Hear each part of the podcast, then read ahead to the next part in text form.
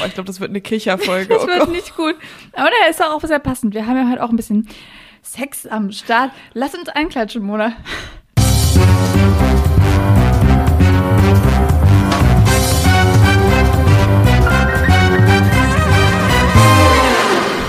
Hallo und herzlich willkommen beim Wein und Weiber Podcast. Mein Name ist Lisa und ich sitze hier zusammen mit meiner Kollegin Mona.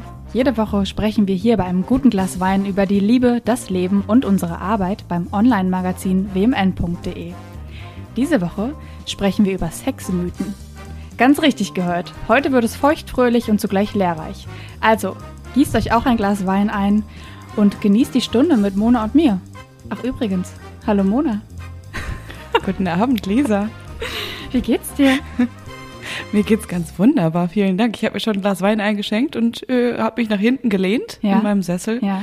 und bin gespannt auf unsere sexuellen Eskapaden, die wir mündlich heute miteinander besprechen werden. Sexuelle Ich bin ein bisschen Eskapaden. aufgeregt. Ja. Mhm, Okay. Ja, das wird passieren. Ja. Also in Vorbereitung auf diesen, auf diesen Podcast habe ich mir ja echt, ich, ich habe mich ein bisschen gefragt, warum wir überhaupt darüber sprechen müssen, ähm, über Sexmythen. Und dann ist mir aufgefallen, es sind so viele Mythen in meinem Kopf, die, die ich als Wahrheit irgendwie immer noch empfinde. Und ich bin manchmal so eine, äh, so schlecht darin, über Sex normal und äh, gesund nachzudenken, wo wir wahrscheinlich gleich drüber, äh, drauf eingehen werden, dass ich das Gefühl habe, wir müssen da äh, vielleicht auch für unsere HörerInnen nochmal die ein bisschen abholen. Ich freue mich drauf. Normal und gesund über Sex nachdenken. Also jetzt machst du mich aber schon ein bisschen neugierig, weil ich gar nicht verstehe, was du damit jetzt eigentlich meinst. Okay. Ähm, lass uns gerne erstmal anstoßen. Ich habe heute Ja, äh, mal keinen Wein ausnahmsweise dabei. Ich habe heute mal ein kleines äh, Himbeersprudelwasser mit ein paar gefrorenen Himbeeren dabei. Ähm, Weil wenn ich ein Wasser trinke, dann halt nur so. Und äh, ja. Du bist eine edle Person. Dann, dann stoß ich an, denn ich habe Rotwein und ich habe einen richtigen Humpenrotwein heute dabei. Auch. Mona trinkt heute direkt aus der Karaffe. Ja, so kennt man mich. Cheerio. So ist das Problem. Wie ich sie liebe, Köstlich. diese Pause, wenn wir dann immer so ansetzen zum Trinken. Ganz wunderbar. Möchtest du erstmal jetzt, weil wir gerade so schön gepostet haben, deinen Weinfakt vielleicht vorstellen? Ja, möchte ich unbedingt.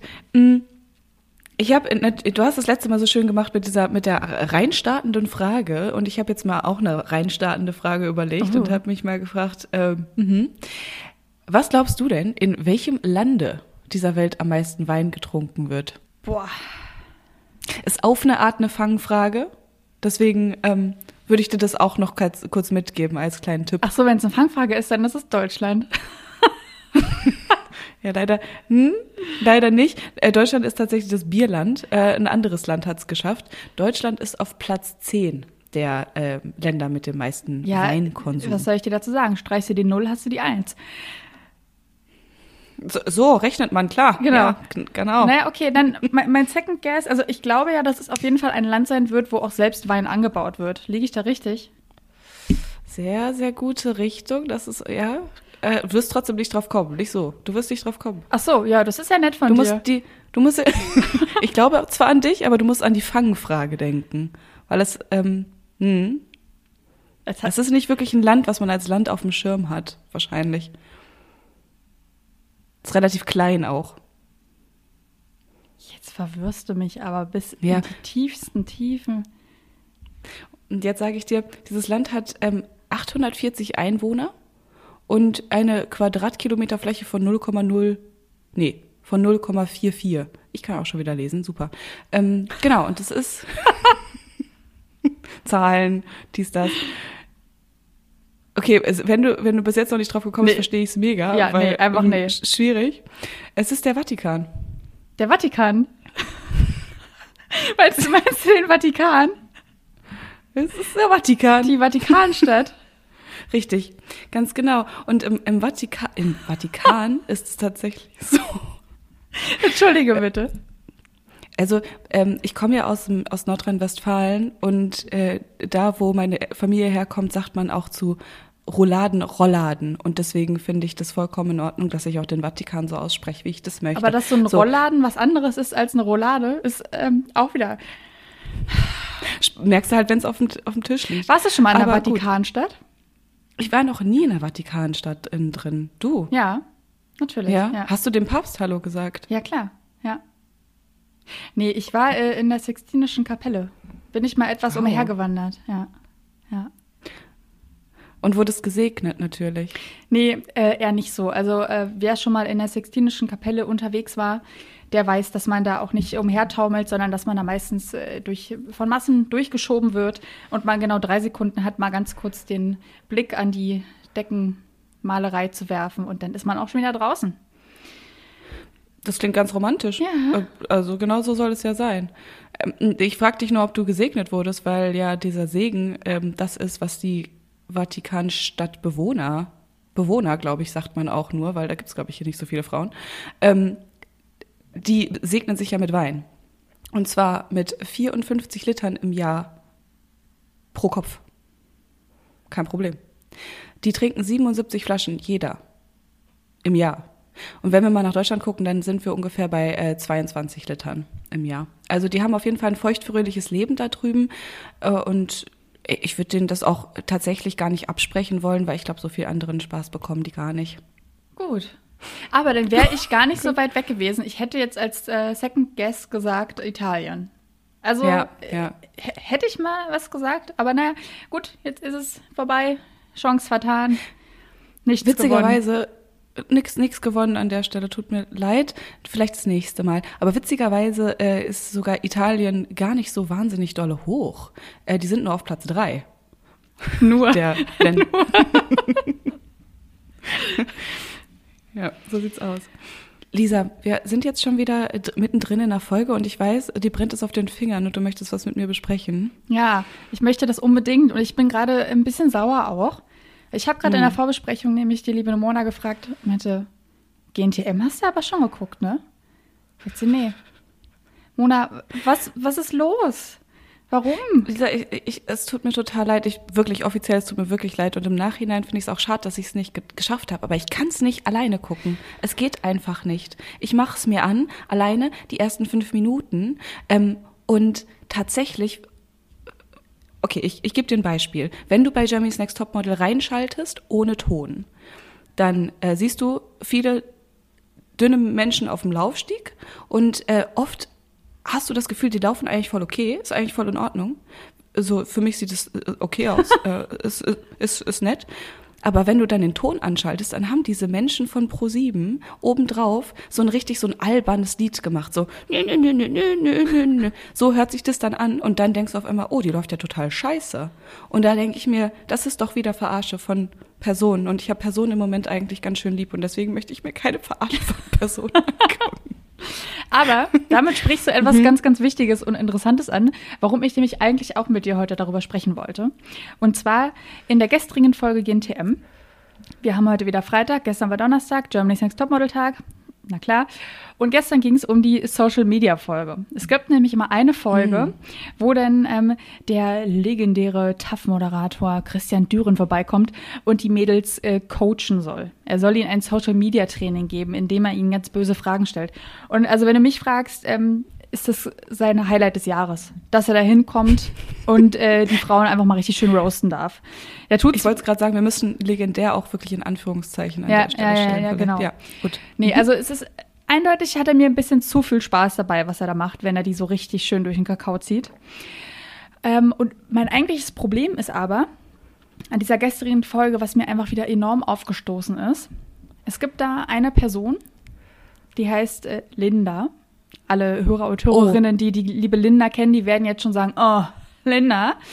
Also ich glaube, äh, Linda ist so, ist so diese Person, die hat dieses ähm, erst reden und dann denken, glaube ich, erfunden und perfektioniert. Es ist leider Das so. so. Und dann hat Pro7 einfach ein gefundenes Fressen natürlich an ihr gefunden. Und diese ganze, dieses ganze Format ist momentan wirklich darauf ausgelegt, sie richtig schön äh, fertig zu machen. Jeder sch- Okay, warte mal, sind wir pro oder sind wir kontra Linda? Weil ich, also das, was ich gesehen habe von der Frau, die ist halt schon eine, bö eine böse Person. Ich werde mir darüber jetzt kein Urteil erlauben, weil ich, wie gesagt, einfach wirklich sehr, sehr durchschaubar mitbekomme, wie Pro7 da wirklich mit dem Schnitt alles so wirken lässt, als wäre sie der Buhmann. Und ich finde es einfach nur so krass, wie sie ja dann auch jetzt gleichzeitig auf Twitter schon runtergemacht wird. Also die ist halt wirklich der Antichrist auf Twitter. Mhm. Also, genau, also ich werde mich da einfach wirklich ähm, ein bisschen raushalten mit der Wertung. Und ich würde mir viel lieber ein paar mehr Momente wünschen, die es nämlich auch gibt in diesem Format. Hatte nämlich gestern einen kleinen emotionalen Moment, Mona, muss ich dir mal sagen. Ich saß auf der Couch und habe mir das angeguckt mit meinem Partner. Und ähm, dann hatte die liebe Romina, das ist die gute Frau mit den roten Haaren, damit man sie mal ganz kurz wieder erkennt, die hat geweint, weil die äh, sich nicht so stark präsentieren konnte, wie sie eigentlich gerne, gerne wäre. Also die hat extreme Selbstzweifel gehabt. Auch nochmal mit einem kleinen Recap auf unsere letztwöchige Folge, wo es auch um Selbstzweifel ging. Also ich habe sie, Tipps geben sollen. Ich habe sie absolut äh, verstanden in dem Moment. Und dann kam Dasha zu ihr an und äh, meinte dann, ey, Romina, du musst doch jetzt nicht weinen. Wir üben das, wenn du das möchtest. Ich zeig dir, wie das klappt mit dem Selbstbewusstsein. Wir üben das jeden Tag. Und dann habe ich einfach echt so einen emotionalen Hieber gehabt, dass ich da auf der Couch saß und dann habe ich davon ein bisschen geweint. Weil ich das so oh schön fand, wie, wie diese Frauen sich da gegenseitig supporten. Und äh, ich wünsche mir einfach ähm, mehr von diesen Momenten und weniger Linda-Schnipsel, weil dann wäre das Format eindeutig noch mehr wert. Ich hoffe, dass Heidi gerade zugehört hat. Ich hoffe, dass sie das einfach genauso umsetzt. Unbedingt. Ja, damit, oh, damit habe ich, äh, damit hab ich fertig, was ich, was ich über die letzte Folge noch mal ganz kurz mitgeben wollte. Das ist wollte. das erste Mal, dass wir wirklich was, dass es was Positives ist im, im Nachhinein.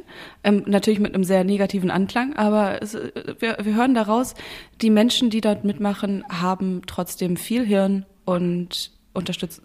Äh, äh, women support Women gerade. Richtig, genau. Finde ich schön. Ja. Ich finde es am schönsten, wenn es auch wirklich umgesetzt wird und man es nicht nur auf dem T-Shirt stehen hat, ja. Das T-Shirt muss trotzdem sein. Das wollen wir haben. So, wir machen mal eine kleine Überleitung. Wir, wir starten heute mal ein bisschen äh, in unser Thema rein, weil das ist doch recht umfangreich. Wir haben uns oh ja. vorbereitet. Wir haben Sexmythen mitgebracht. Und um mal ganz kurz äh, nochmal alle Hörer und Hörerinnen abzuholen. Mona und ich, wir arbeiten beide beim Online-Magazin wmn.de. Und äh, es könnte sein, dass wir da den einen oder anderen Sexartikel verfassen. Und ich muss dir sagen, Mona, ich weiß nicht, wie es dir geht, aber es macht mir tatsächlich mit am meisten Spaß, diese Artikel zu schreiben. Absolut. Die, die machen am meisten Spaß und die kommen auf auch oft am meisten aus der Seele raus. Es ist ja auch aus der Seele raus, ja. aus der Seele wird, wird frei runtergeschrieben. Das ist ja das Ding, so, ähm, also ich weiß nicht, wie es bei dir ist, aber immer wenn ich einen Sexartikel verfasse, dann habe ich vorher etwas erlebt oder über etwas nachgedacht, etwas gehört, mit jemandem gesprochen und danach gedacht so, hä, krass, das ist gar nicht wirklich in der Welt bekannt, dass das so und so ist oder ähm, wir brauchen da mehr Aufklärung oder so und dann wird ja ganz anders recherchiert. Ist es bei dir auch so? Ähm, meistens stoße ich durch Artikel, die ich vorher recherchiert habe, auf neue mhm. Themen, die mich dann wieder zum Anstoß äh, bringen. Und äh, mal ganz kurz, also wir haben auch eine ganz äh, weite Range eigentlich von verschiedensten Sexartikeln bei uns, aber wir haben zum einen natürlich Erklärartikel, wo unter anderem dann eben auch Mythen aufgeklärt werden. Wir haben aber auch eine Reihe von Sexperiences, wie wir es nennen, wo wir selbst einfach Sexstellungen aus dem Kamasutra ausprobieren und darüber dann berichten, ob wir die gut finden. Also da ist es ja dann ähm, auch oft so, dass man eher was vorgesetzt bekommt. Und das heißt, probier doch jetzt mal das aus. Was aber nicht heißt, dass es dann weniger spaßig ist. Es ist wirklich unglaublich lustig. Also tatsächlich wahrscheinlich der beste Moment an unserem Job. Gehört auf jeden Fall dazu. Ich finde es auch echt immer ganz interessant, wenn du dann halt weißt, okay, am Wochenende muss ich jetzt, ich, ich muss jetzt einfach, ich muss jetzt hier gerade noch eine neue Stellung ausprobieren, weil sonst kann ich darüber gerade nicht schreiben. Es, es, ist aber wirklich da, so. Man muss ja, es tun. Es ja. ist einfach wirklich eine Hausaufgabe. Dieses Wochenende haben wir auch schon wieder was vor uns, soweit, soweit ich weiß. Wir, wir probieren da oh. was aus. Weißt du schon, welche Stellung du ausprobieren wirst? Nee, ist keine Stellung. Wir probieren was anderes aus. Wir haben da nächste Woche was Besonderes vor bei WMN. Oh mein Gott. Oh mein Gott. Okay, wir wollen jetzt noch nicht zu viel verraten. Wir können vielleicht in der nächsten Folge oder in der übernächsten, wenn das dann äh, draußen ist, nochmal ganz kurz darüber sprechen. Sehr, sehr gerne. Jedenfalls, bei der Recherche ist es ja dann auch wirklich so, dass ich immer wieder auf Dinge stoße, wo ich, wo ich denke, echt jetzt? Das, das hätte ich jetzt aber nicht gedacht. Und das sind eben diese Sexmythen, die wir hier jetzt mitgebracht haben. Sollen wir die HörerInnen kurz abholen, welche Sexmythen wir dabei haben, damit sie vielleicht auch wissen, ob sie sich äh, damit schon identifizieren können? Ich würde, ich würde, ähm, wenn ich gleich anfange, dann würde ich äh, mit dem mit dem Sexmythos anfangen, ähm, dass das Masturbieren bei Frauen ganz anders ist als bei Männern und dass das Masturbieren bei Frauen unter anderem äh, der Mythos sehr sehr lange dauert. da muss ich ja direkt schon lachen. Hm, okay. Ich habe unter anderem mitgebracht, äh, dass unsere erogenen Zonen am Körper, von denen wir einige haben, wie wir dann äh, noch erfahren werden, so wie Knöpfe zur Lust wirken. Also als würde man nur darauf äh, drücken müssen und dann geht die Luzi ab. die Luzi, ja, die geht nämlich ab. Gut, meine, äh, mein Mythos äh, Nummer zwei, beziehungsweise in unserem Podcast Nummer drei, ähm, Männer haben immer Bock auf Sex. Hm. Hm. Ich habe äh, dabei, Männer sind erst richtig gut, wenn sie mehrmals kommen beim Sex. Passt sehr gut dazu. Hm, Nummer 5. Wer sich liebt, der hat jeden Tag Sex miteinander. Unbedingt. Und äh, ich habe auch noch dabei, äh, zu viel Sex kann die Vagina ausleiern. Der, der ist hart. Der ist, der ist hart. Da freue ich mich drauf. Da wird, da wird ein kleiner Lisa-Rant stattfinden, glaube ich. Mhm. Ja, gerne. Äh, dann lass uns doch direkt rein äh, in unseren ersten, in, in unseren ersten Sexmythos. Und zwar das Thema Masturbation bei Frauen. Das ist tatsächlich ein Thema, was mir immer mal wieder aufkommt, äh, dass vor allem Männer glauben und denken, dass Frauen das so machen, dass sie sich äh, einen Abend Zeit nehmen, da eine kleine Kerze anzünden, ähm, vielleicht noch eine, eine, erotische Musik unterlegen und dann Hand an sich anlegen oder auch. Was ist denn erotische Musik? Ist das eine, so eine französische kleine Liebesschnulze oder was ist das denn? Ja. Ja, auf jeden Fall irgendwas von George Michael wird da wahrscheinlich aufgelegt und dann wird da rumgerubbelt äh, wie ein Teufel. Mhm. Gut, ähm, also das als Mythos jetzt mal vorangestellt, ist halt zum allergrößten Teil nicht wahr. Also ich kann jetzt für mich sprechen, ich kann aber auch natürlich für viele andere Frauen sprechen, weil es gibt da sehr, sehr viele Untersuchungen und Studien zu, wie Frauen sich denn eigentlich wirklich selbst befriedigen. Und bei den meisten Frauen ist es tatsächlich so, dass es gut ein bis drei Minuten dauert, bis sie gekommen ist. Und ja, entweder ist es dann über den äh, über den Finger oder über eine, äh, ein Hilfsmittel so weit, dass, dass, sie, dass die Frau gekommen ist. Es gibt aber auch tatsächlich Frauen, die das ohne jegliches Hilfsmittel hinbekommen. Äh, ist tatsächlich eine Freundin von mir, die kann das ohne alles und das finde ich auch schon auf jeden Fall beeindruckend. Ähm, also du meinst ohne, ohne sich zu berühren, nur durch Gedanken? Durch Gedanken, Genau, ohne sich zu berühren, aber tatsächlich nicht nur durch Gedanken, durch das Vorstellen, sondern eben durch den Muskel, durch die Muskelkraft, ah, okay. die eigene. Mhm. Und genau da will ich auch drauf hinaus, ähm, weil Masturbation bei Frauen vor allem über diese Beckenbodenmuskulatur funktioniert und sehr, sehr viele Frauen ganz, ganz dolle angespannt sind, während sie sich selbst befriedigen.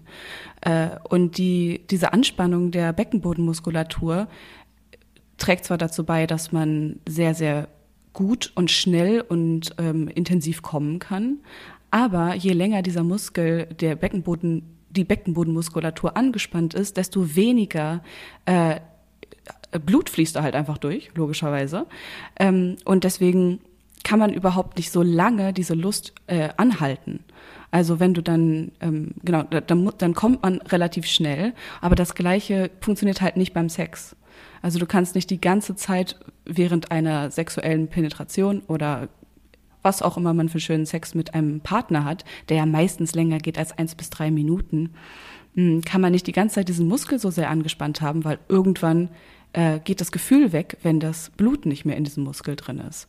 Also es ist total logisch, dass die Selbstbefriedigung bei der Frau eben nur so kurz, nur so kurz äh, dauert das, ich finde, es ist immer interessant, dass, sie, dass da trotzdem noch so darüber nachgedacht wird. Frauen legen sich ins Bett und machen da die, die, die abgefahrensten Sachen miteinander. Passiert natürlich trotzdem auch teilweise. Aber mal ganz ehrlich sein, ähm, das ist halt auch ein, ich will fertig sein. Ich will fertig werden damit. Ich habe Bock auf das Gefühl des Orgasmus und dann reicht's mir auch. Ja. A ja. Amen. Amen. Einfach mal drunter, einen Arm drunter. Ähm, ich, äh, hast du eine Ahnung, wie viele Frauen überhaupt masturbieren? Äh, ich weiß, dass es auch eine äh, sogenannte Masturbation Gap gibt. Also Mhm. ähm, auch da zwischen äh, Männern und Frauen einen gravierenden Unterschied. Also dass weniger Frauen selbst an sich Hand anlegen. Aber die genaue Zahl habe ich jetzt gerade nicht im Kopf. Also stimmt, eine genaue Zahl habe ich jetzt auch nicht, nee, absolut nicht, aber es sind ungefähr doppelt so viele Männer, die sich ähm, im, im, in der Woche selbst befriedigen, als die Frauen es tun. Und tatsächlich sind 20 Prozent der, der Frauen insgesamt, die gar nicht masturbieren, die damit überhaupt gar keine Verträge haben. Finde ich auch wieder irgendwie interessant. Äh, Wer weiß genau, woran es liegt. Es muss ja auch überhaupt nicht unbedingt sein, dass man sich immer selbst befriedigt, aber viele Frauen haben, glaube ich, auch echt noch ein, ein Problem damit, ähm, sich vor sich selbst so hinzugeben und äh, sich so gehen zu lassen vor sich selber. Genau. Aber wenn es schon, unser erster- wenn es schon nicht vor einem selbst klappt, wie soll es dann vom Partner klappen? Oder der Partnerin? Ist halt ist, eine- ist eine interessante Frage. Ist auf jeden Fall ähm, drüber nachdenkenswert. Aber gerade weil ja die Masturbation bei der Frau wieder so anders ist als der Sex, kann ich mir halt vorstellen, ähm, dass auch Frauen, die nicht masturbieren, sich aber vielleicht ähm, ihre, ihre Bedürfnisse anders gestillt bekommen. Es heißt ja auch nicht, dass du beim Sex unbedingt äh, zum Höhepunkt kommen musst. Du kannst ja auch da, dabei genießen, dass er oder dein, äh, dein Partner oder deine Partnerin dann, dich einfach dann anders ist ja befriedigt. genau meine These, dass du durch Selbstbefriedigung ja lernst, wie du gerne selbst dich anfasst. Und Mhm. du weißt, äh, wie du dich selbst zum Orgasmus bringen kannst. Und das kannst du ja natürlich auch auf den Sex übertragen. Wenn du weißt, wie du dich bei der Selbstbefriedigung selbst anfassen kannst und möchtest und wie dir das gefällt, dann kannst du das beim Sex ja einfach auch umsetzen. Also man ist ein Stück weit auch einfach selbst dafür verantwortlich, dass man beim Sex auf seine Kosten kommt. Ist, ist meine Meinung. Ja. Und da hilft Ja. Selbstbefriedigung äh, ungemein, dass man einfach weiß, was man braucht. Und im nächsten Schritt natürlich auch, dass man das kommunizieren könnte an seinen Sexpartner oder seine Sex Sexpartnerin. Ja, ich glaube, da ist auch echt noch ein, eine große, ein großes Stück Arbeit irgendwie nötig, damit das so ganz normal ist, da das äh, an den an den Partner ran zu kommunizieren und ran zu kommunizieren, ran zu können. Hm. Okay, wir machen, wir machen erstmal weiter im Text äh, mit dem nächsten großen äh, Sexmythos. Was meinst Sehr du? gerne. Bist du bereit? Ich bin absolut bereit. Wir kommen beim, zu meinem sehr spaßig klingenden Punkt, ähm, dass erogene Zonen wie Knöpfe der Lust wirken würden. Was ist überhaupt eine erogene Zone? Dieses Wort Wäre ist, die erste Frage. setzt sich zusammen aus griechischen Vokabeln, äh, die zusammengesetzt so viel bedeuten wie Lust verursachend oder Liebesverursachend.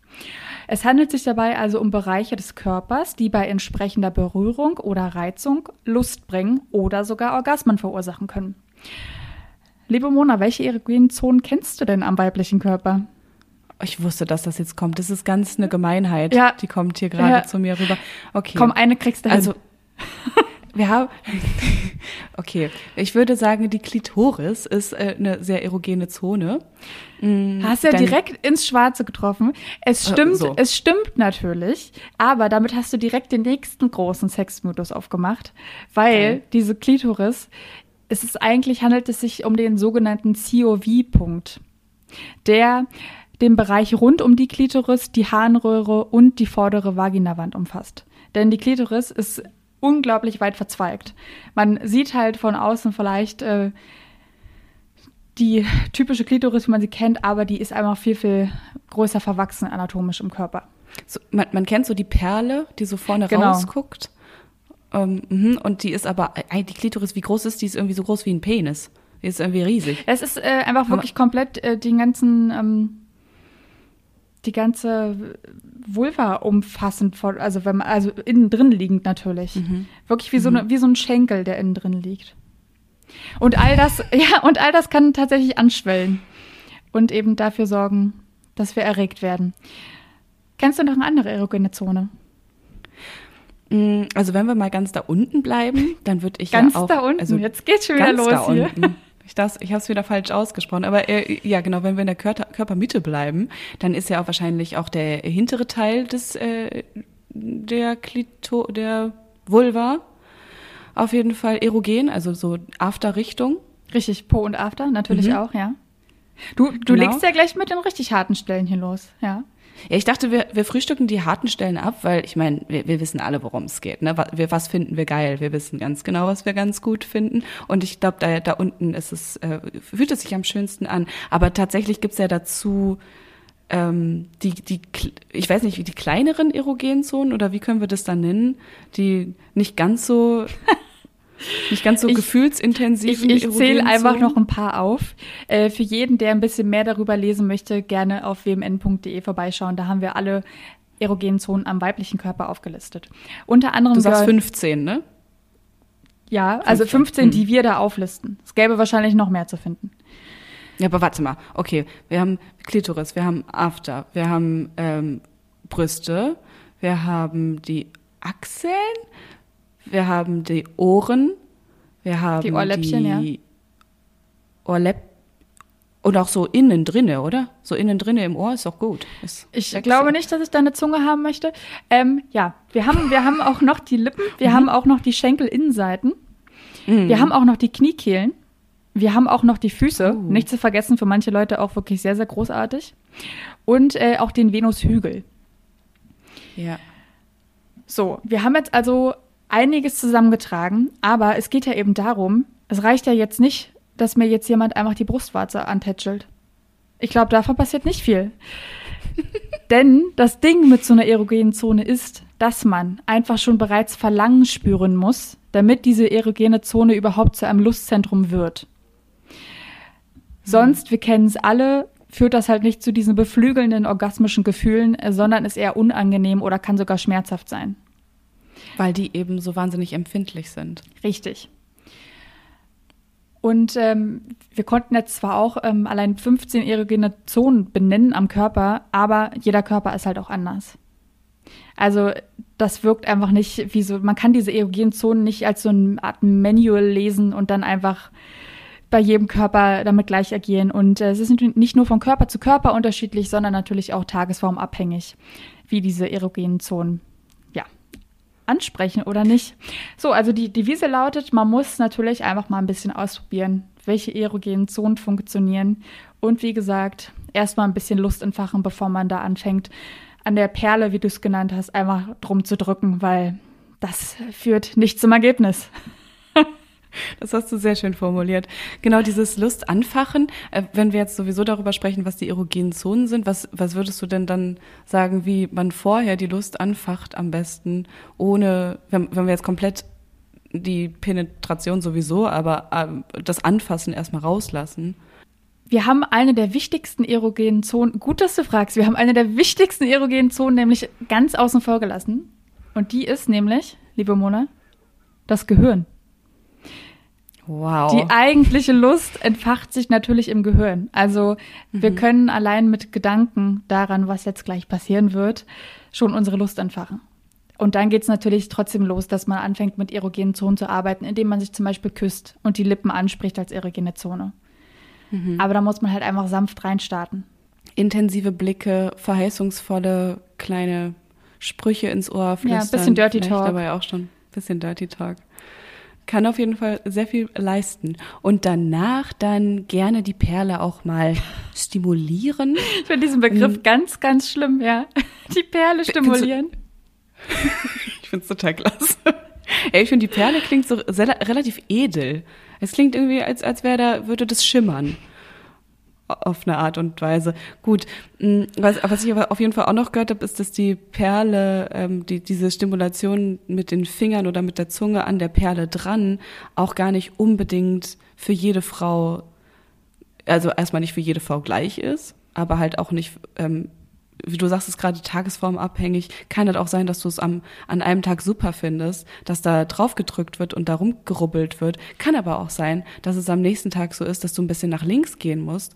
Ähm, und die meisten Frauen finden es auch tatsächlich gar nicht nur toll, da genau drauf zu drücken, sondern eher links oder rechts ein bisschen daneben. Paar Millimeter. Da gibt es ja schon richtig gute Tipps hier gerade, Mona. Ja, ist mir tatsächlich ein Anliegen. Das ist mir tatsächlich ein Anliegen an die Leute.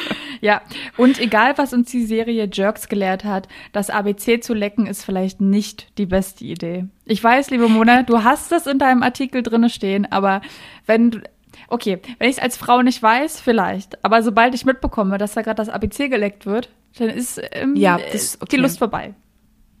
Ah, okay. Also du meinst, weil das sich, wenn man dann so weiß, der denkt jetzt gerade darüber nach, welches, welcher Buchstabe als nächstes kommt. Das ist was für eine schreckliche Vorstellung. Ja, Stell dir mal vor, der verschreibt sich. maximaler Abtören, wenn er nicht mal das Alphabet geleckt bekommt. Also ich finde tatsächlich, das ist eigentlich eine ganz niedliche Idee, wenn du, weil, also das kommt ja eigentlich daher, dass man das Gefühl hat, Niedliche Idee. eine richtig Ich stell mir gerade niedliche vor, Idee. wie du da liegst und dann tätschelst du so den Kopf. Niedliche Idee, aber mach mal ordentlich jetzt. Fangen wir jetzt richtig an. Nee, die Frage ist ja, wie lange überhaupt so eine äh, Zungenpenetration passiert. Und ähm, wenn das manchen Frauen zu kurz ist, Eine Zungenpenetration. eine, eine, einen Konilingus. Wie lange so ein Konilingus überhaupt passiert? Jetzt haben wir es. So. Ähm, und wenn das bei da, manchen Frauen das zu wenig ist, was der da mit der Zunge macht oder sie mit der Zunge macht. äh, Wir sprechen jetzt hier von heterosexuellen Dingen, weil wir in heterosexuellen Gefügigkeiten normalerweise uns bewegen. Ähm, genau, aber wenn das nachher zu kurz ist und er schon damit aufhört und aber äh, und schon mit dem Penis penetrieren möchte oder sowas und sie sagt aber nee, hä, du hast jetzt noch gar nicht fertig geleckt, mach doch erstmal das ABC, weil das sind 24 Buchstaben. Das schneiden wir da mal raus. Also 26 Buchstaben. Gott, weil das sind 26 Buchstaben. Und da hast du was zu tun. Da bist du erstmal bis ein paar Minuten beschäftigt.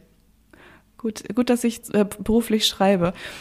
Sollen wir, sollen wir weitergehen? Sollen wir weitergehen in die nächste, in den nächsten Mythos? Unbedingt. Was hast du dabei, Mona? Komm. Du hast es zwar vorhin gesagt, aber ich habe so ein Kurzzeitgedächtnis. Komm, haus raus. Ich auch. Liebe Lisa, ähm, der nächste Mythos ist, Männer haben immer Bock auf Sex.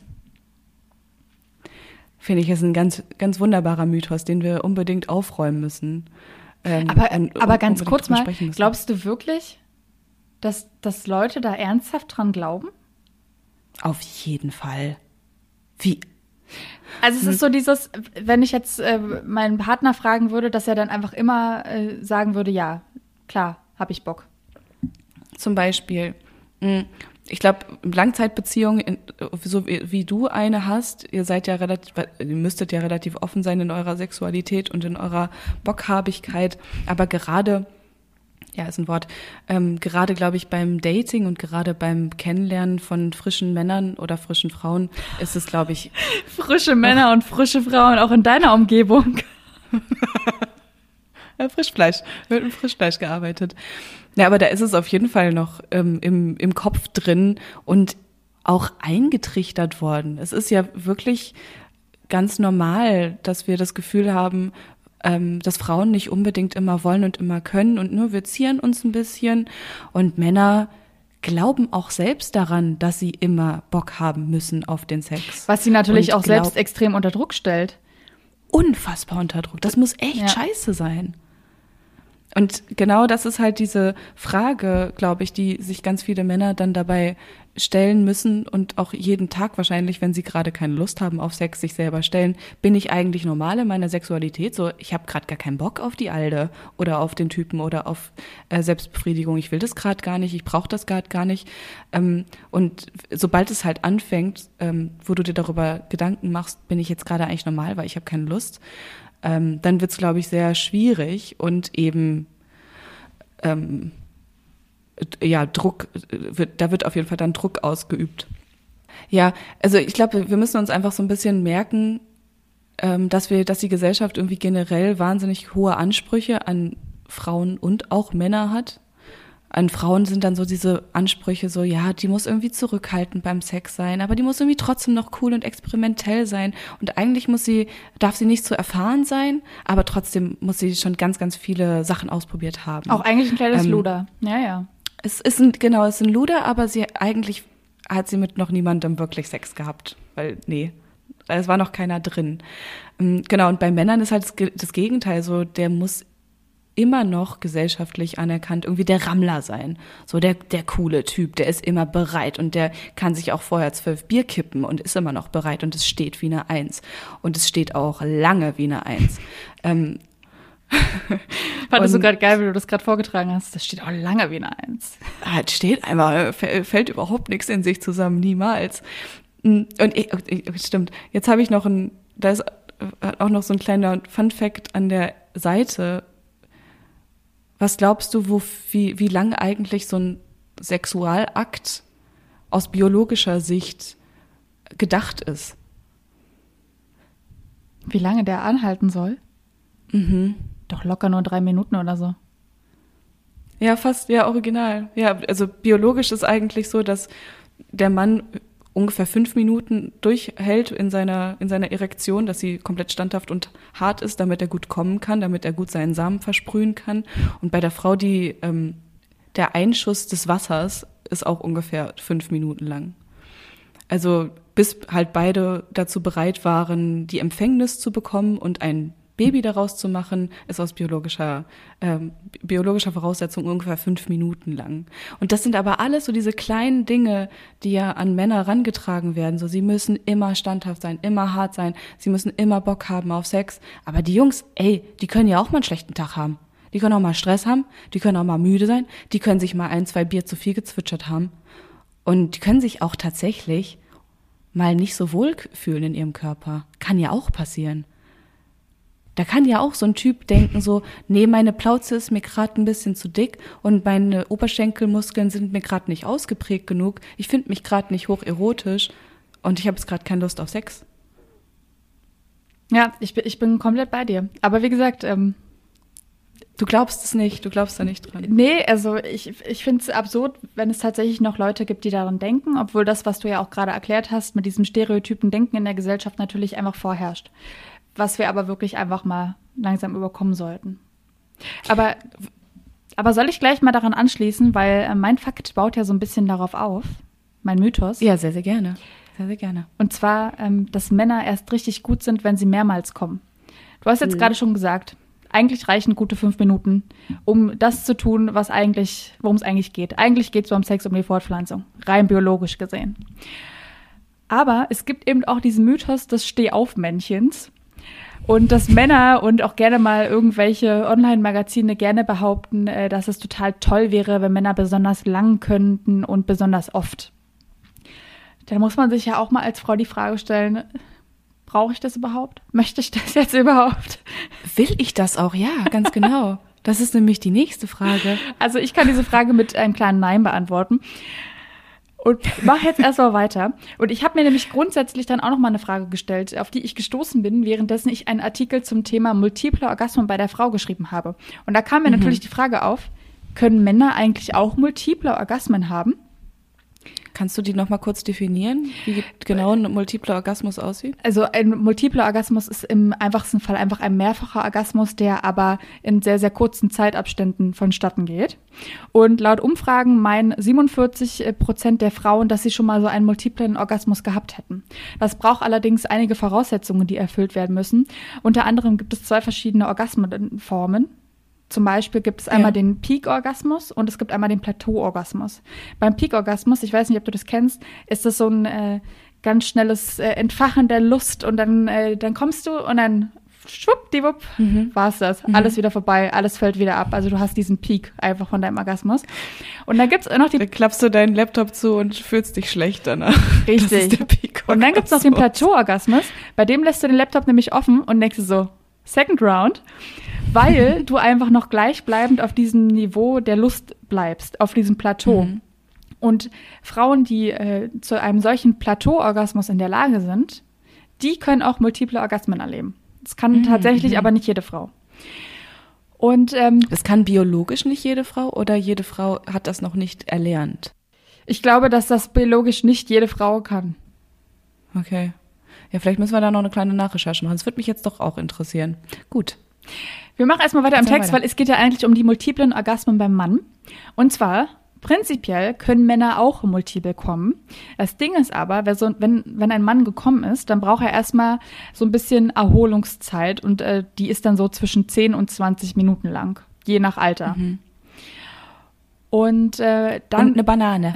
Und dann kommt äh, einmal mal eine Banane, dann geht's weiter. und dann kommt noch dazu, dass während des Orgasmus Prolaktin ausgestoßen wird, welches weitere Erregungen hemmt. Außerdem fallen die Hormone Adrenalin und Noradrenalin ab. Und das führt dann zu so einer bleiernen Müdigkeit. Ich weiß nicht, ob du das schon mal gehört hast, dass Männer einfach nach dem Sex sehr, sehr gerne mal ein Schläfchen halten. Wohingegen ja. nämlich diese beiden Hormone, Adrenalin und Noradrenalin, bei Frauen steigen. Die sind dann nämlich hellwach. Das ist fies. Die sind dann nämlich hellwach nach dem Sex. Wenn ein Mann einen multiplen Orgasmus haben möchte, dann muss er Folgendes tun, und zwar muss er eine trockene Ejakulation haben.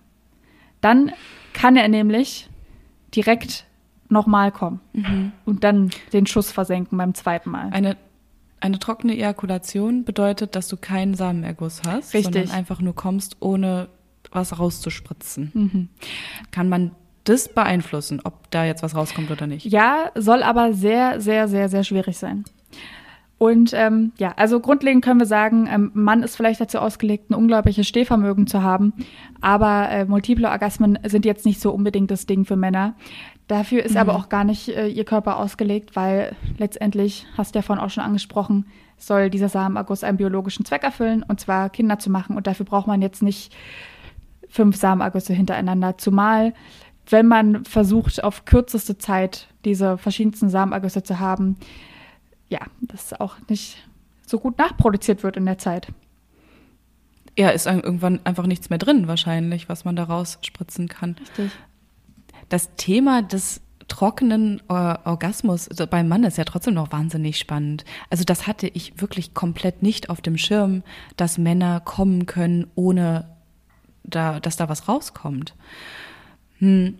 Und das ist ja dann auch wieder so die Frage nach dem Mm, nach einem vorgespielten Orgasmus, weil theoretisch ist es ja dann für Männer super, super schwierig ähm, zu, zu zeigen, dass wenn sie normalerweise einen Orgasmus haben, einen trockenen Orgasmus, dass sie wirklich gekommen sind. Weil ich meine, sobald der Typ nicht äh, keinen Samenorgasmus, äh, Samenerguss hat, würde ich ja denken. Ich, ich weiß es jetzt nicht zu 100 Prozent, einfach weil ich eine Frau bin und das jetzt noch nicht erproben konnte und äh, doch noch nicht so viel Deep Talk gehalten habe zu dem Thema.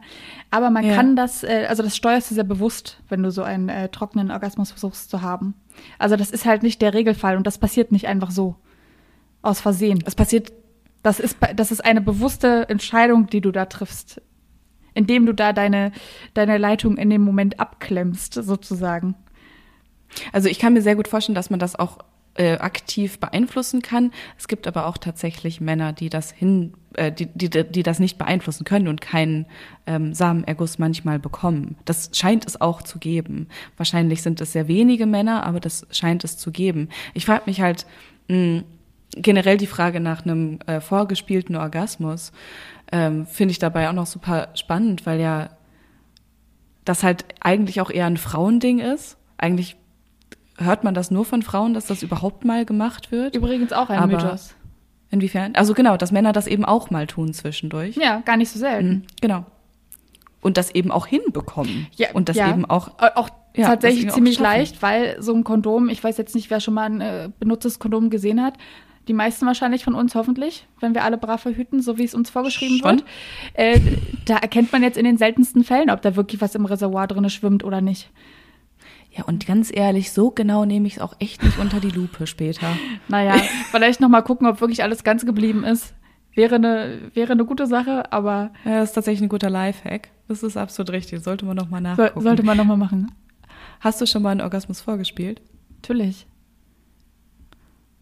das war ein sehr schnelles Türlich. Ich habe aber auch nichts anderes erwartet. Das wird richtig. ja, bei mir ist es tatsächlich auch schon sehr lange her, aber ich habe ja, natürlich auch schon mal einen vorgespielt.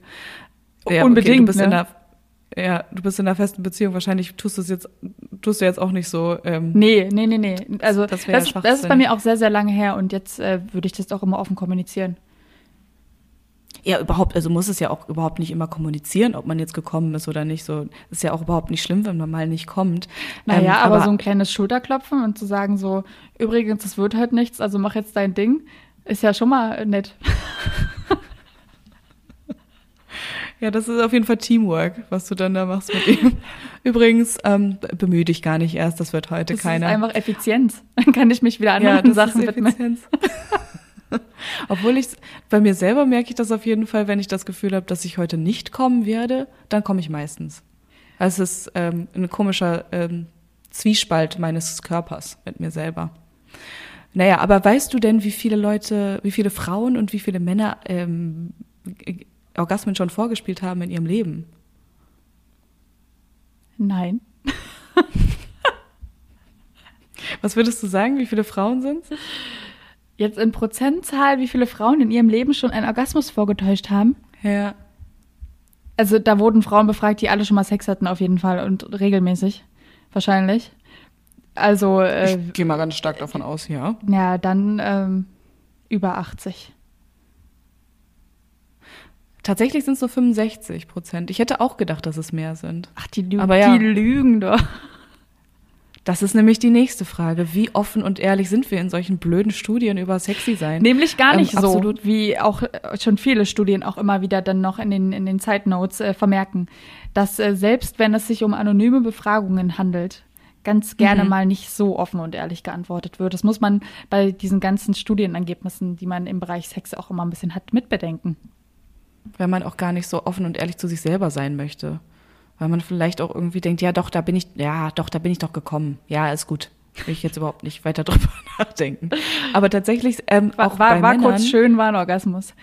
War irgendwie ganz nett so, ja, passt schon, alles gut. Aber bei Männern sind es tatsächlich auch ein Drittel, die schon mal einen Orgasmus vorgespielt haben. Ich sag doch, haben. die Zahl ist sehr, sehr hoch. Das ist echt krass. Ja, ist echt heftig. Männer ist mit denen. Bist du jetzt eigentlich mit dem nächsten Mythos dran oder bin ich's? Äh, mein äh, nächster Mythos. Wer sich liebt, der hat jeden Tag Sex miteinander. Mhm. Ja. Äh, was soll ich dir dazu sagen, Mona? Ich bin in einer äh, langjährigen Beziehung. Ich liebe meinen Partner, er liebt mich. Und täglich Sex? Äh, wie viel Zeit soll ich denn haben? Also. das ist die allererste Frage, ganz genau. Nein. Also schon wieder, schon wieder die Frage, woher kommt denn dieser Mythos, Mona? Ähm, also tatsächlich, ich habe jetzt den Mythos natürlich ein bisschen hochge hochstilisiert auf, äh, für meine Zwecke, aber tatsächlich ist es äh, tatsächlich geht so der Mythos um, so ähm, es ist normal, wenn ein Paar zwei bis dreimal in der Woche Sex miteinander hat. Ähm, und nur das, das gilt als eine gesunde und halt eben liebevolle Beziehung, eine, eine sexuelle liebevolle Beziehung und unter anderem. Das kenne ich auch. Also ich kenne ich kenn diesen ja? Fakt, dass man äh, das mehr als zweimal Sex in der Woche auch nicht glücklicher machen würde. Achso, hm, dass mehr als zweimal Sex in der Woche nicht glücklicher macht? Richtig. Okay. Zweimal Sex in der Woche reicht also. Okay, zweimal Sex in der Woche ist so die Benchmark. Das mhm. ist so das, was dich irgendwie glücklich macht und mehr ist nett, ist nice to have, sagt man ja in unserer modernen Welt, ähm, aber weniger ist ein bisschen schwierig. Dann ist irgendwas in der Beziehung irgendwie nicht ganz normal. Ähm, und ich, unter anderem bin ich auf diesen Fakt gekommen, weil ich mich an um, einen Film zurückerinnert habe, Sex and the City wo ja sehr viel und intensiv auch manchmal über Sex gesprochen wird. Und da die vier Girls sprechen irgendwie darüber, wie oft sie mit ihren Ehemännern oder mit ihren Boyfriends schlafen. Sie, sie sprechen genau genommen übers Ausmalen, weil ja das, äh, das, das Kind Stimmt. von Charlotte mit am Tisch sitzt. Ja. Geil, dass du auch direkt diese Szene auch im Kopf hast. Wir haben das nicht vorher besprochen. Ja. Wir haben nichts vorher besprochen. Gut, genau. Ähm, aber sie sprechen darüber, äh, dass eine von den Girls halt zwei bis dreimal die Woche mit ihrem Ehemann schläft und alle anderen so, wirklich, ist es so viel? Hm, was ist bei mir was falsch? Ah, Gott, ist es irgendwie, ähm, ich hab's, ich hab zu wenig Sex wahrscheinlich. Und das ist halt genau das, was ich auch am Anfang angesprochen habe. Dieses, diese Frage nach der Normalität. Was ist denn eigentlich normal in einer Beziehung? Und was ist okay und, und ab, ab wann, ab wie viel Sex oder ab wie, wie wenig Sex ist meine Beziehung nicht mehr eine gute Beziehung.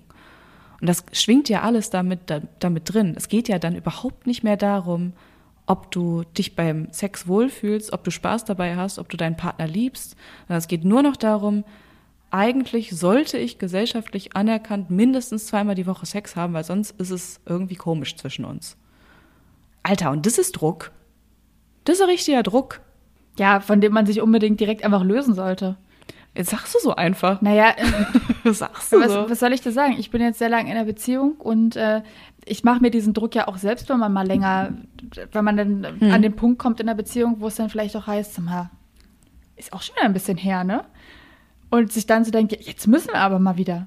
Und es ist einfach, es ist einfach völlig normal, weil ich meine, es gibt einfach Momente im Leben, es gibt Phasen im Leben, da ist einfach anderes wichtiger.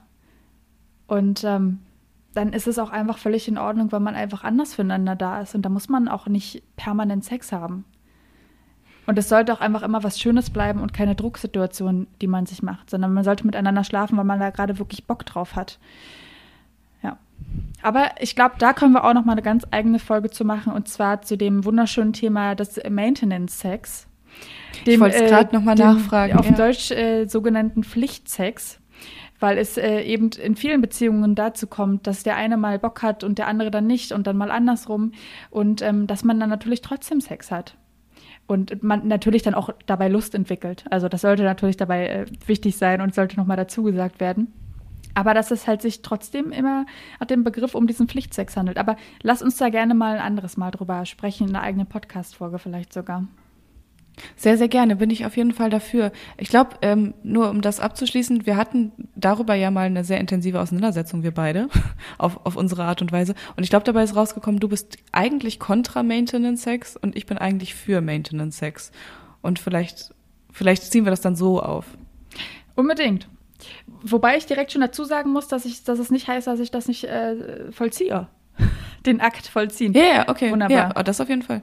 Okay, dann nur noch äh, kurze, äh, kurzer Zusatz zu dem Thema, wer sich liebt, der hat jeden Tag Sex miteinander oder zweimal, dreimal die Woche Sex miteinander. Ähm, dieses Ding, äh, wenn Paare danach gefragt werden, wie viel Sex sie eigentlich brauchen und wie viel Sex, ähm, was Sex dann eigentlich für sie bedeutet, kommen die meisten so auf einmal im Monat, ein, zweimal im Monat, wo sie wirklich das brauchen, wo sie das Gefühl haben, ich habe jetzt so viel Lust und äh, kann die nicht anders äh, wegbekommen oder diesen Druck nicht anders wegbekommen, als ähm, mit unbedingt dir zu schlafen. Und ganz oft ist halt Sex auch einfach diese Liebe, diese Zuneigung und auch das Gefühl, willst du mich eigentlich? Ist zwischen uns alles gut? Ähm, Zärtlichkeit spüren zu wollen. Und genau, also das nimmt einem, glaube ich, finde ich, so viel Druck daraus, dass du so merkst, ja, es geht jetzt überhaupt gar nicht darum, dass ich unbedingt Sex haben muss. Wir starten durch mit unserem letzten Sexmythos für die heutige Folge. Ich habe zwar noch ein paar zusätzliche hier dabei, aber ich würde sagen, weil mir das auch wirklich viel Spaß gemacht hat, wir wiederholen das auf jeden Fall noch mal in einer anderen Folge, weil da draußen, da draußen gibt's auf jeden Fall noch viele weitere Sexmythen. Aber wir kommen jetzt erstmal noch zu einem sehr, sehr interessanten und wie ich finde, zu einem sehr, sehr ähm, gefährlichen Sexmythos. Und zwar hat unsere zauberhafte Kollegin Franzi bei wmn.de auch einen Artikel darüber geschrieben, warum wir den Mythos von ausgeleierten Vaginas stoppen sollten. Und zwar, ich weiß nicht, ob es jetzt unsere Hörer und Hörerinnen auch kennen, ob du es kennst, Mona, aber es gibt ja dieses Gerücht, dass jemand, der viele Geschlechtspartner hatte, als ausgeleiert gilt. Also eine ausgeleierte Vagina hat und so ein bisschen äh, verbraucht ist. Hast du schon mal von gehört? Auf jeden Fall. Auf, habe ich sehr, sehr viel schon gehört von. Ist auch, glaube ich, in relativ vielen Filmen und äh, Serien damals immer irgendwie so ähm, als Gott, die ist ja schon irgendwie, die, die ist schon durch alles durchgenommen worden und die hat bestimmt eine total äh, so große Vagina wie ein Zugtunnel. Da kann man eine Salami reinwerfen. Irgendwie sowas. Das ähm, hat man schon öfter mal gehört. Gibt es auch jede Menge frauenverachtende Witze zu, tatsächlich. So, Ja. womit wir nämlich zum eigentlichen Problem und auch zu diesem Gefährlichen, was ich gerade angesprochen habe, kommen.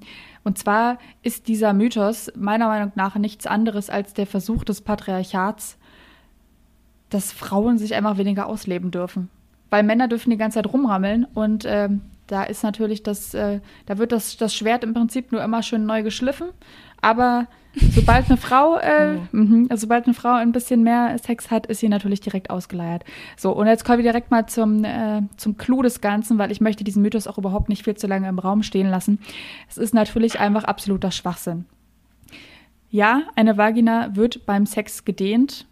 Sie ist ja auch einfach grundlegend dazu ausgelegt, sich zu dehnen. Im Zweifel muss ja da auch eben ein Kind durch den Geburtskanal passen. Aber. Zweifel. Naja, im Zweifel, wenn man möchte, dann kann das passieren. Ja, kann man schon machen. Allerdings ist unsere Vagina ein sogenanntes Hohlorgan, welches aus einem flexiblen und glatten Muskelschlauch besteht. Und das zieht sich nach dem Sex wieder zurück, weil es eben aus Muskeln besteht. Begriffe und von Weite und Enge, also von einer weiten Vagina und von einer engen Vagina, sind dennoch nicht ganz verkehrt, denn natürlich gibt es weite und enge Vaginen. Allerdings kann man die trainieren. Dabei wird jedoch nicht der, dieser Schlauch, dieser muskulöse Schlauch trainiert, sondern was man in erster Linie trainiert, ist der Beckenboden, wie du vorhin ja auch schon gesagt hast. Und das kann man dann zum Beispiel mit diesen äh, vibrierenden Liebeskugeln machen, die es da ganz von ganz vielen Sexshops gibt. Das kann man aber auch ganz traditionell mit dem Joni-Ei machen. Und äh, ja, da sollte man aber sich wirklich zu Herzen nehmen, dass der Anspruch hier nicht sein sollte, dass man jetzt hier versucht, sich enger zu machen, sondern wenn man jetzt wirklich in Angriff nimmt, seinen Beckenboden zu trainieren, also seine Vagina zu trainieren, dann sollte es eher darum gehen, dass man seine eigenen Orgasmen verbessert. Weil das passiert nämlich, indem man seinen Beckenboden trainiert. Und was man auch noch dazu sagen muss, was dann natürlich auch wirklich bei so einer Geburt passiert. Also da kommt es einfach zu einer kompletten Überdehnung der Bänder und Muskeln. Und da braucht es dann eben auch diese Rückbildungsgymnastik, dass das sich alles wirklich wieder zurückentwickelt. Und mit fortschreitendem Alter kommt es dann auch durch diesen sinkenden Östrogenspiegel dazu, dass äh, die Vagina einfach äh, viel weniger dehnbar wird und auch die ihre Wände dünner werden. Aber das hat halt einfach alles nichts damit zu tun, mit wie vielen Männern man jetzt schon geschlafen hat. Warte mal, die Wände werden äh, dünner, wenn man älter wird? Also ja. das bedeutet, dass man eher aufreißt oder was? Ist das dann das Problem? Nein, um Himmels Willen, nein, nein, nein.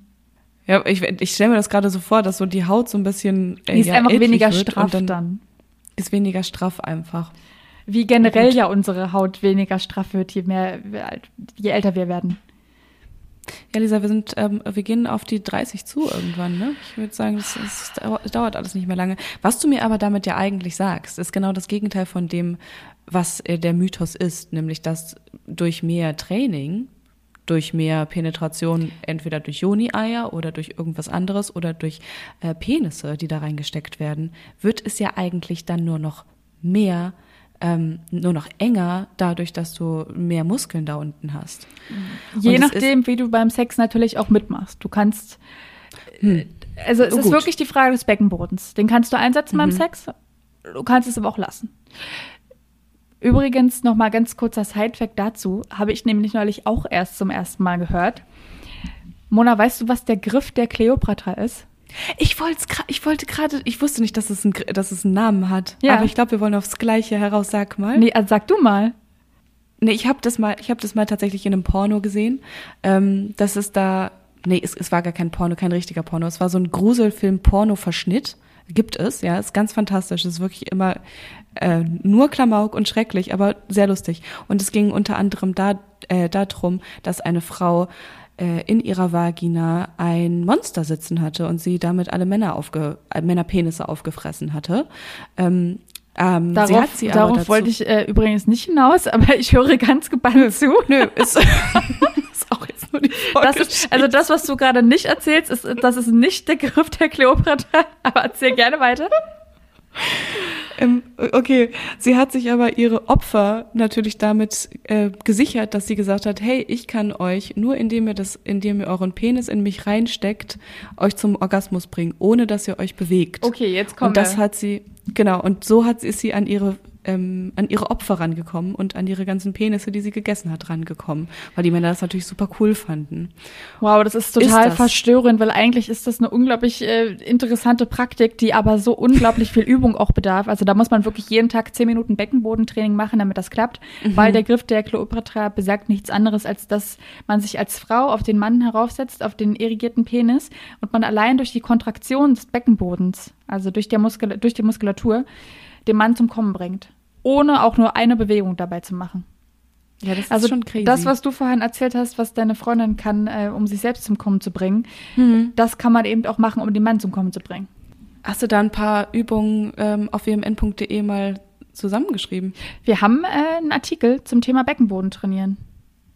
Also falls Wunderbar. jemand mal diesen äh, wunderbaren Griff, äh, Griff der Kleopatra ausprobieren möchte, der übrigens so heißt, weil ihn tatsächlich äh, die historische Kleopatra immer gerne benutzt haben soll. Die war ja ähm, so historisch gesehen eine kleine Männerverführerin. Ja, äh, deswegen heißt er so. Und da kann man sich ein paar Abgefahren. Tipps holen. Ich finde auch, wenn jetzt eine Hörerin zuhört und äh, diesen Begriff schon mal ausprobiert hat und uns da ein paar Tipps geben kann, würden wir uns mega darüber freuen, weil äh, das ist wirklich ein Skill. Da kann ich sagen, Hut ab, Genau. Höschen runter. Ja. Womit wir auch schon in der Liebesbrief-Rubrik sind. Wer also irgendwelche Anregungen hat, wer auch unbedingt in unserer zweiten Folge, die wir auf jeden Fall auch zu den äh, Sexmythen machen werden, ähm, ein paar Mythen für uns hat und äh, über die wir sprechen sollen, der kann uns super gerne eine Mail an wmn.funkedigital.de schicken. Und äh, wenn ihr schon dabei seid, mit uns zu interagieren, dann könnt ihr uns auch sehr, sehr gerne folgen. Und zwar auf Spotify, auf Deezer oder auch bei Apple Podcasts. Da wäre es auch super, wenn ihr uns einen Kommentar da lasst und eine kleine Bewertung, wenn ihr mögt. Und folgt uns auch auf Podimo. Da würden wir uns wahnsinnig freuen. Ich habe gerade gedacht, falls die Leute ähm, sich dafür nicht unbedingt offen sind, uns diese Sachen zu schreiben, weil das denen vielleicht ein bisschen unangenehm ist, könnt ihr uns auch persönlich eine Nachricht schreiben. Also wir haben zum Beispiel Instagram, könnt äh, an Mona Schäffer mit drei R hinten, Mona Schar Eva mit zwei F und drei R könnt ihr gerne eine Nachricht verfassen äh, und da eure Sexmythen erklären. Lisa, ist es bei dir genauso? Können die dich auch einschreiben über Instagram? Äh, ich glaube, dass das gar nicht funktioniert, weil ich einen privaten Account habe. Gut, ihr könnt mich anschreiben. Ja. Gut, ist doch super. Ja, klasse. Ja. Dann macht das doch so. Wir würden uns auf jeden Fall freuen und ähm, sind auch nächste Woche wieder mit freshen Themen für euch. Oh Gott, da. oh Gott. Ja, okay. mit, mit, okay, mit, mit spannenden Themen in die nächste Woche. Mona, es war mir ein Fest. Bis zum nächsten Mal. Bis dann, Lisa.